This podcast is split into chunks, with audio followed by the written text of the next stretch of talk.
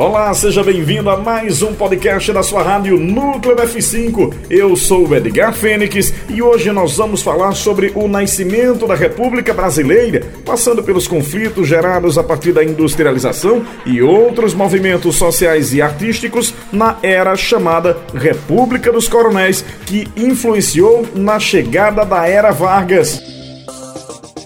O Brasil foi proclamado república em 1889. A disseminação do pensamento republicano evidencia o período colonial, como durante a Inconfidência Mineira e a Conjuração Baiana, conflitos ocorridos no final do século XVIII Historiadores contam que, apesar dos ideais e das revoltas ocorridas na época buscarem a superação da monarquia, apenas no final do século XIX, com o fim do escravismo, as elites agrárias dominantes no país aceitaram organizar o Estado brasileiro nos moldes republicanos.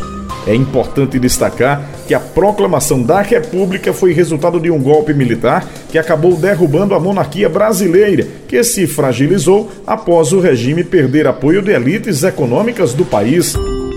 O pivô do golpe foi a insatisfação de dois grupos muito importantes naquele momento histórico: o Exército e a elite cafeeira paulista a insatisfação no exército vinha desde a Guerra do Paraguai, quando os militares passaram a se sentir humilhados pela monarquia e políticas salariais e um sistema de promoção de carreiras também eram exigências dos soldados que não foram atendidas. Além disso, é importante lembrar que existia uma influência dos ideais positivistas que difundiram o republicanismo no seio do exército. Já no caso da insatisfação da elite cafeeira paulista, é importante lembrar que essa classe já havia aderido há algum tempo os ideais republicanos. Um exemplo claro é a criação do Partido Republicano Paulista em 1870. Quando a conspiração contra a monarquia tomou força, a elite cafeeira não colocou nenhuma resistência para a mudança de regime. Os livros contam que, com a proclamação da República, se formou um governo provisório e o Deodoro da Fonseca foi nomeado presidente provisório. Nesse momento, algumas mudanças foram tomadas de imediato, como a mudança da bandeira nacional e a elaboração de uma nova Constituição que foi promulgada em 1891. Uma vez república, o Brasil tornou-se um país federalista as províncias foram renomeadas e agora se chamam estados. Passaram a ter mais autonomia em relação ao governo federal e foi adotado o presidencialismo, como determinou a Constituição de 91. A princípio, o cargo de presidente tinha duração de quatro anos, que continua também hoje. E historiadores contam que o fato de a República nascer como aval das elites e ter sido proclamada através da espada do Exército Brasileiro conformou um caráter autoritário e excludente do Estado brasileiro. Esse fato, segundo historiadores, garantiu privilégios das classes dominantes e a negação de direitos às classes que já vinham sendo exploradas durante muito tempo. A Primeira República, ou como muitos chamam, República Velha, é o primeiro período da história compreendida entre a proclamação em 1889 e a Revolução de 1930. Inicialmente, ela foi caracterizada pela presidência de dois marechais do Exército e, por isso, os livros falam de República da Espada. Após os dois primeiros mandatos de militares, a elite rural paulista e mineira passaram a deter o comando do governo federal, garantindo o poder da oligarquia agrária. E por isso, os historiadores chamam esse período de República Oligárquica, que ganhou força com o coronelismo, que nós vamos destacar um pouco mais adiante. Nesse momento, o Brasil passou por uma série de revoltas urbanas e também rurais decorrentes das mudanças sociais e políticas pelas quais passaram o país. Podemos destacar a Guerra de Canudos, de 1896 a 1897, e também a Revolta da Vacina, de 1904. esse foi o período que o Brasil iniciou sua industrialização, mudando de forma considerável a paisagem urbana de algumas cidades e criando as condições para a formação da classe operária em território nacional. Também entre os anos de 1889 e 1930, no período da República Velha, o Brasil vivenciou o que alguns historiadores chamam de República dos Coronéis Historiadores contam que o coronelismo foi prática comum aqui no Brasil durante a República Velha e teria permitido o fortalecimento das oligarquias e também contribuído com a opressão da população através da força dos coronéis. Esses exerciam o poder local sobre as camadas mais pobres com o objetivo de garantir votos em troca de favores das esferas políticas nos âmbitos local, estadual e também federal. Mas como surgiram os famosos coronéis? E historiadores asseguram que as origens do coronelismo remontam ao século XIX, com a criação da Guarda Nacional, quando os cargos de confiança foram distribuídos de acordo com relações de influência, de troca de favores Dessa forma, grandes proprietários de terras, que eram os senhores de engenhos, fiéis ao governo, receberam o cargo de coronel para exercer o comando em sua região. Com o passar do tempo, todo chefe político local passou a ser chamado pelos sertanejos de coronel, e foi aí que surgiu o chamado voto de cabresto em nossas pesquisas, nós identificamos que a prática eleitoral em esferas municipais permitiu aos coronéis ampliar seus poderes, pois trabalhavam diretamente no arrebatamento de votos para os candidatos do governo, estadual ou federal. Como os coronéis possuíam um grande domínio militar, eles usavam a força e o medo para coagir a população a votar em seus candidatos. Precisamos lembrar que o voto durante a República Velha não era secreto e isso permitia um maior controle dos coronéis sobre as votações.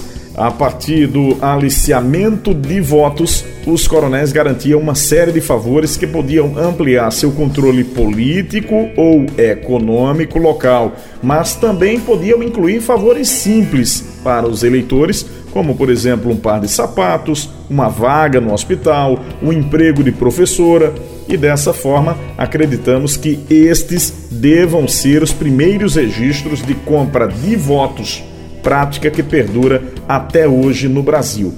Os livros contam que os coronéis começaram a perder força a partir da Revolução de 1930, quando as mudanças implantadas por Getúlio Vargas, tais como a dissolução das câmaras municipais e dos congressos estaduais, além das nomeações de homens de confiança de Getúlio Vargas como interventores, governadores para os estados, geraram uma centralização de poder que fragilizou as oligarquias e, por consequência, também os coronéis.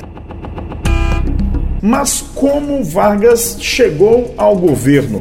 A chegada de Getúlio Vargas ao poder se deu por meio da Revolução de 30 e os livros relatam que a era Vargas pôs fim ao domínio político das elites paulista e mineira, Durante anos, esses dois estados dominaram a política brasileira através de um sistema de alternância de poder na presidência da República. Essa foi a famosa República do Café com Leite, em alusão à produção de café e leite, que era a base econômica dos dois estados, respectivamente. A partir desta união, as elites oligárquicas garantiram seus interesses econômicos por meio de uma política externa agroexportadora. Historiadores também relatam que em 1930 o então presidente Washington Luiz, que era paulista, rompeu com uma aliança que sustentava a República do Café com Leite, ao nomear outro paulista para a presidência. Em um ato de revolta, o governador de Minas Gerais, em conjunto com os estados da Paraíba e Rio Grande do Sul, formaram a Aliança Libertadora, conhecida como a L, para derrubar o governo de Washington e impedir a posse de seu sucessor. Faziam parte dessa aliança, na época, as oligarquias destes estados e também os militares. E assim, o gaúcho Getúlio Vargas chegou ao poder por meio do golpe de Estado organizado pela Aliança Libertadora, comumente chamado de Revolução de 30. A partir de então, inicia-se o governo provisório de Vargas, até que novas eleições fossem convocadas. Getúlio permaneceu como presidente até 1945. Durante seu governo provisório, de 1930 a 1934, o novo presidente conseguiu apaziguar os conflitos entre as elites nacionais, principalmente com a vitória sobre a oligarquia e burguesia industrial paulista durante a Revolução Constitucionalista de 1932 a promulgação de uma nova Constituição em 1934 e também a abertura de um processo democrático selaram um acordo entre as várias frações de classes dominantes nacional. Porém, não puderam conter a insatisfação dos setores populares e foi neste sentido que se pôde entender o surgimento do Partido Comunista Brasileiro e a tentativa de derrubar o governo de Vargas através do que ficou conhecido como Intentona Comunista de 1935. Essa tentativa do PCB serviu como pretexto para Getúlio Vargas dar um golpe de Estado em 1937, pondo fim ao período constitucional e inaugurando o Estado Novo, mesmo contendo as forças do integralismo, nossas pesquisas mostram que o Estado Novo impôs mais um período de extremo autoritarismo do Estado brasileiro. Uma nova Constituição foi adotada e o Congresso foi fechado como forma de conter a insatisfação popular e conseguir aumentar o poder de consumo do mercado interno, Vargas então promulgou uma série de leis que garantia alguns direitos a classes trabalhadoras urbanas, além de proporcionar um nível de renda que impulsionasse o esforço da industrialização. Essa, a industrialização, somada às medidas de racionalização da administração pública, caracterizou o esforço de modernizar o Estado brasileiro, garantindo as condições de fortalecimento tanto da burguesia industrial como também da tecnocracia das empresas estatais e da administração pública. Após a Segunda Guerra Mundial, em 1945, o governo Vargas estava enfraquecido e acabou sofrendo o golpe comandado pelo general Eurico Gaspar Dutra, que tirou Getúlio do poder. Uma nova Constituição foi adotada em 1946, garantindo a realização de eleições diretas para presidente da República e para os governos dos estados.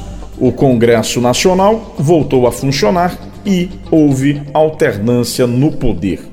Entretanto, foi um período de forte instabilidade política. As mudanças sociais decorrentes da urbanização e da industrialização projetavam novas forças políticas que pretendiam aprofundar o processo de modernização da sociedade e do Estado brasileiro, o que desagradava as elites conservadoras.